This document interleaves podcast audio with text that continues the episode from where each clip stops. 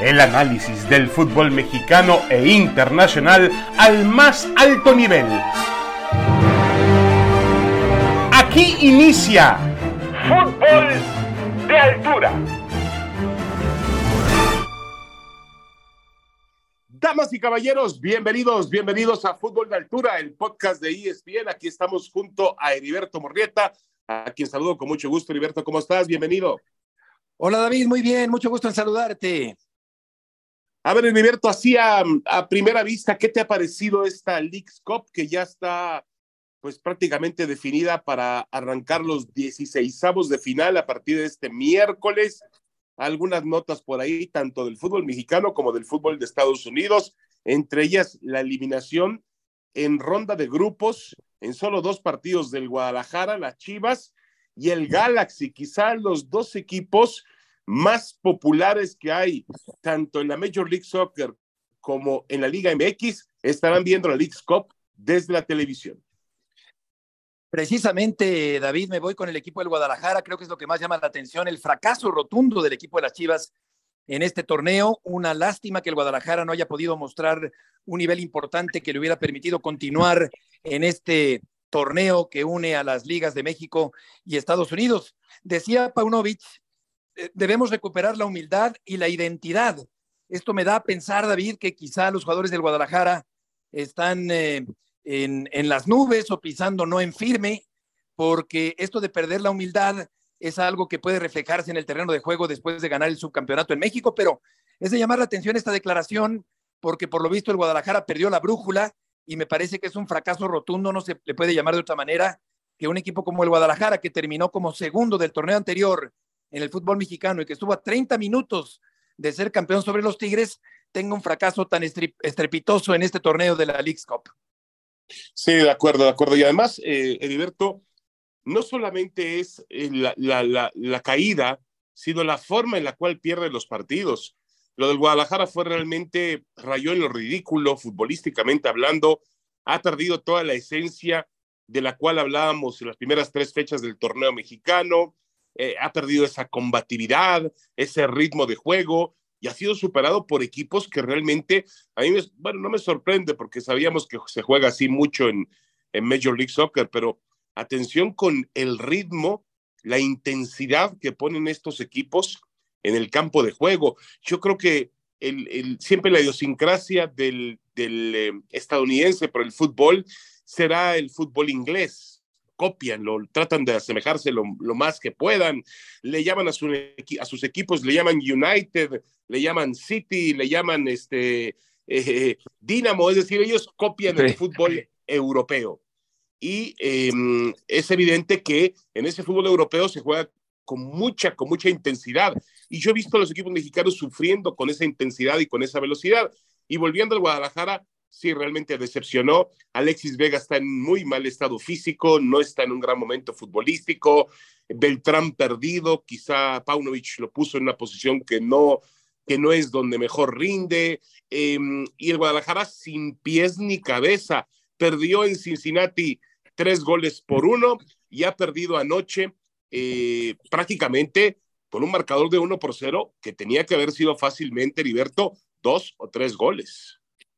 Totalmente, David. Ha sido muy desconcertante el Guadalajara, un Guadalajara que hizo un muy buen torneo el anterior, que arrancó muy bien el torneo de liga actual. Es increíble cómo un equipo puede cambiar tanto para mal en pocas semanas. Y sí, efectivamente, el fútbol de Estados Unidos, de la Liga de Estados Unidos, es muy físico, es muy intenso, es muy rápido, es un ritmo con el que algunos equipos mexicanos no han podido acomodarse en el terreno de juego. Es por eso que varios clubes mexicanos están ya fuera del torneo.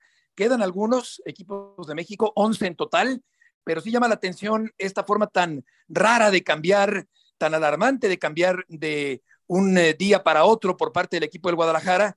Y creo que tienes razón, el Guadalajara ha dejado mucho que desear, ha dejado con un palmo de narices a sus seguidores, un fracaso rotundo y no queda de otra que levantar la cara y ver eh, qué puede hacer el Guadalajara en lo que resta del torneo, si es que quiere David volver a aspirar a llegar a la liguilla primero y desde luego a la gran final del torneo como en la edición anterior.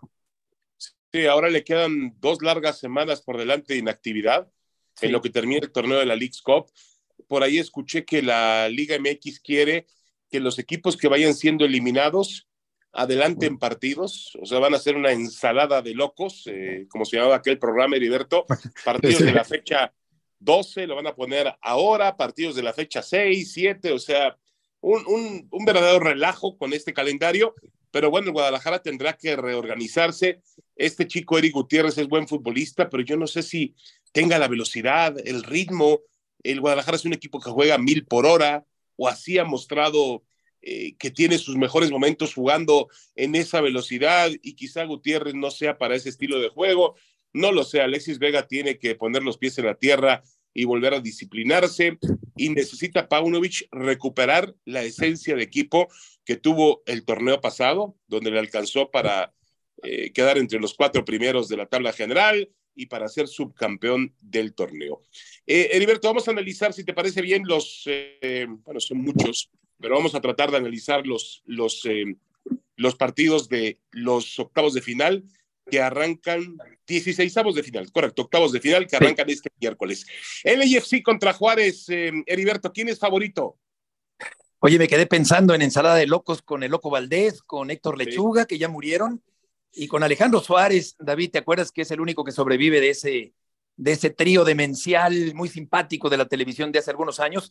Y qué ensalada tan lamentable y vergonzosa del fútbol mexicano en este brincadero de fechas entremezclando las jornadas del fútbol mexicano. Yo creo, David, que el equipo de Los Ángeles es favorito para ganar este partido. Sí, yo también creo que eh, Los Ángeles es favorito para ganar el partido. Luego tenemos el juego entre Miami y Orlando City, eh, donde va, otra vez a aparecer la imagen de Lionel Messi yo creo, Diverto, que el equipo de Inter de Miami va a ser favorito para pasar a los cuartos de final. Sin duda, sin duda, David, porque va eh, encontrando uniformidad, va encontrando un colectivo, un equipo que era un híbrido, que era un cuadro, eh, un, un, grupo de jugadores, como dice Chelis, pero todavía no un equipo de fútbol. Sin embargo, de la mano del orquestador, del mago, del comandante de los ataques del equipo de Miami, como es Messi, el equipo de Florida, poco a poco va encontrando una forma y creo que sin duda es uno de los favoritos para avanzar y para llegar muy lejos en este torneo. Bueno, nos brincamos el Mazatlán Dallas, donde Dallas será favorito jugando en su estadio allá en Frisco. Y se completa, se completa el miércoles, eh, Heriberto, con Pachuca contra Houston Dynamo. Buen partido en Houston, ¿eh? Muy buen juego.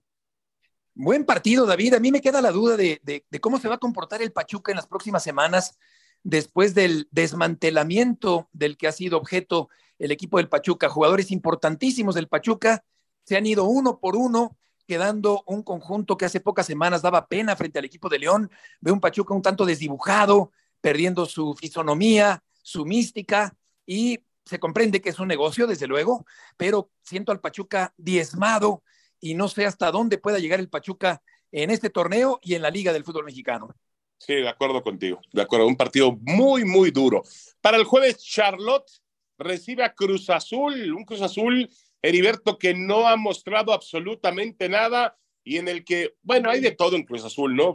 es como, yo siempre insisto, es que si hay que hacer un manual de cómo hacer las cosas mal en el fútbol, pues ahí está Cruz Azul. Resulta que se filtró un ultimátum para Ricardo el Tuca Ferretti, lo filtró la propia directiva, Ferretti tiene a sus propios periodistas, em, se habla ahora de que eh, van a vender a, este chico, al, argentino Lotti, para poder traer a, a, Juan Ignacio Dineno, se habla también, Heriberto, de la posibilidad de que Mitchell, aquel gran jugador del Real Madrid que dirigió a Pumas en México, pues em, llegue para dirigir al equipo de Cruz Azul. Todo eso se habla en el entorno de la máquina que realmente no ha mostrado un nivel futbolístico acorde al plantel que tiene.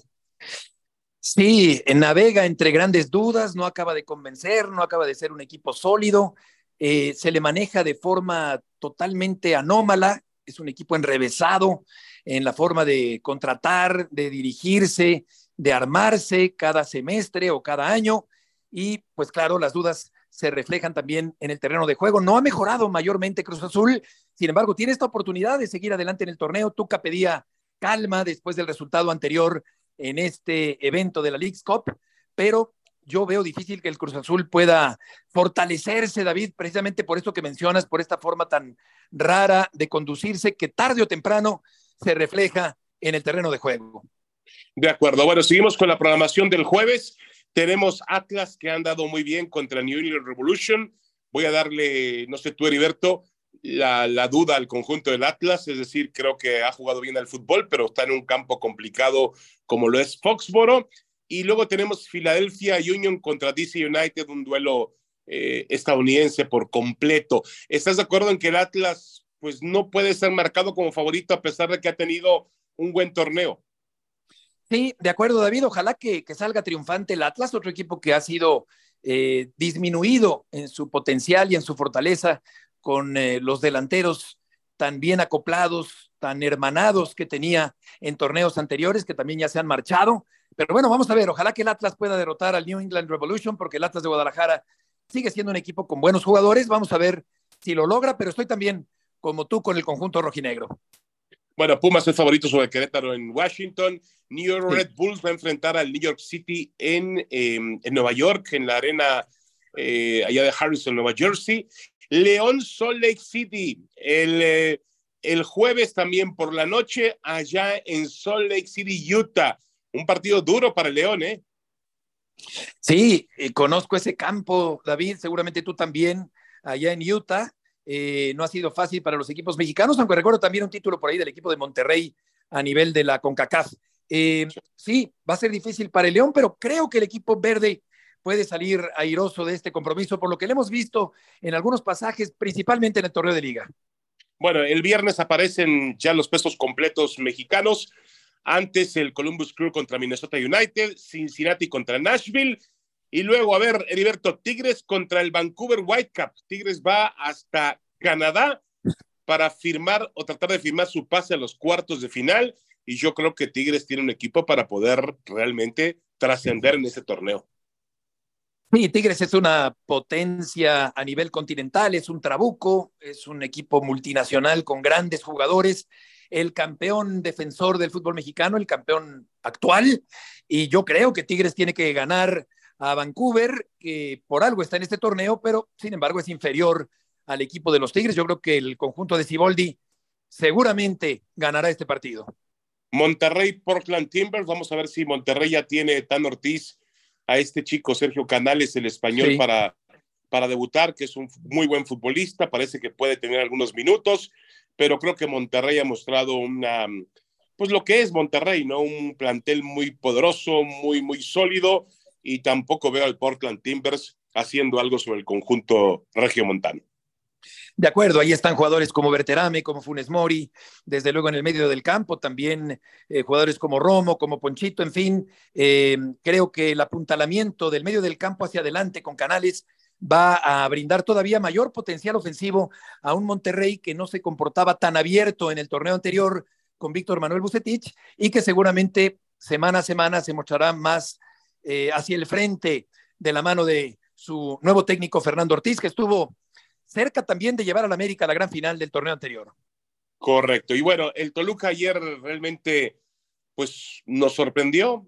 Eh, metió cuatro goles, metió un cuatro por uno contundente al Colorado Rapids allá en Denver. Y el Toluca va a enfrentar el Sporting de Kansas City, que la verdad le hizo un gran partido al, a las Chivas. Así que será un juego bastante, bastante complicado. Ya regresa Alan Pulido para el equipo estadounidense. Creo que es un muy buen partido de fútbol. Sí, un Toluca al que le fue a la inversa del América, David, que ya platicaremos acerca del resultado tan escandalosamente contrario a la causa amarilla, que sin embargo el América también avanza a los 16 eh, avos de final, pero Toluca sí, una buena exhibición del conjunto rojo que viene jugando bien, desde hace tiempo, no únicamente en este torneo, de la mano de su entrenador Ignacio Ambriz. Bueno, dejamos para el final el duelo del América contra el Chicago Fire. A ver, eh, realmente, Heriberto, ¿qué versión del América, ahora que lo tocabas, qué versión del América es la correcta? ¿La que vimos al comienzo de este torneo contra el San Luis o la que vimos anoche, que terminó siendo superado con todo y que hubo por ahí algunas jugadas que podemos llamarle polémicas? Sí, eh, aquella acción del fuera de lugar, por ejemplo. Yo creo, David, que, que este América es, es cambiante como un semáforo, es desconcertante. Arrancó pésimamente el torneo, otra mala exhibición frente a Columbus Crew que le gana 4 por 1. Pero quiero pensar, David, que el buen plantel, el excelente plantel que tiene el América, le debe alcanzar para poder eliminar al equipo de Chicago y continuar como uno de los posibles candidatos a ganar este torneo donde están ahí equipos como Miami, como Tigres, Rayados, quizá el propio equipo de León. Así que el América, yo creo que con el plantel que tiene, a pesar del mal momento, quiero suponer que le va a alcanzar para eliminar al equipo de Chicago. Sí, yo creo que, yo creo que el América eh, tendrá que poner mucha atención el entrenador brasileño en esos, eh, en esos em, sentidos bipolares que tiene de momento el equipo, de, de, de, de, caer en una depresión en su juego, de tener graves hierros defensivos. Se habla de que todavía están pidiendo a César Montes, pero yo creo que el América va a terminar eh, pasando a la siguiente ronda. Eh, para finalizar, Heriberto, rápidamente, dos jugadores mexicanos que actúan en la escena de grandes ligas. Uno, el Tecatito Corona, que está con el Sevilla, aquí van a jugar con el Real Betis en, Guadalajara. Eh, decía que el Sevilla que no garantiza la continuidad de Jesús Manuel Corona, el Tecatito. Y en Italia se habla de que Irving el Chucky Lozano tampoco va a continuar con el Nápoles y que podría ir al fútbol de la Major League Soccer. ¿Qué significa esto? Que dos jugadores en escena de grandes ligas, Liga Española, Liga Italia, de pronto no tengan asegurado su futuro y su continuidad. Es muy lamentable, David. Yo creo que han venido algunos jugadores mexicanos de más a menos en Europa Pienso en Tecatito, pienso en el propio Gutiérrez, que está ahora en el, en el Guadalajara, pienso en Raúl Jiménez, que también ha venido a menos, aunque tendrá una nueva oportunidad eh, con la esperanza de revertir estos años complicados después de la fractura terrible de 2020, allí en el Estadio de los Emiratos en Londres, eh, el golpazo que le dio David Luis. Eh, y en este caso, pues yo, yo lo que pienso, David, es que no han podido mantener un nivel de excelencia. Si acaso Lozano sí, que salió campeón, pero yo creo que lo ideal sería, desde luego, que continúen en Europa, que no busquen tan pronto la opción de el fútbol de Estados Unidos. Se comprende también la parte económica, pero creo que en lo deportivo y teniendo todavía plenitud de facultades, lo ideal es apostar por seguir jugando en el continente europeo al más alto nivel. Sí. Y yo creo que los jugadores tienen, al final del día, la última palabra en ese sentido. Es decir, los, los futbolistas pueden de alguna manera vetar esa opción y decir, no, yo quiero quedarme del máximo nivel posible, el mayor tiempo posible. Espero que Irving Lozano lo haga. No tiene edad para ir a una liga exótica como la MLS, ni una liga árabe. Eh, y el caso del Tecatito Corona, pues yo también espero que pueda continuar su carrera, si no es en el Sevilla, en otro equipo del fútbol español o del fútbol europeo.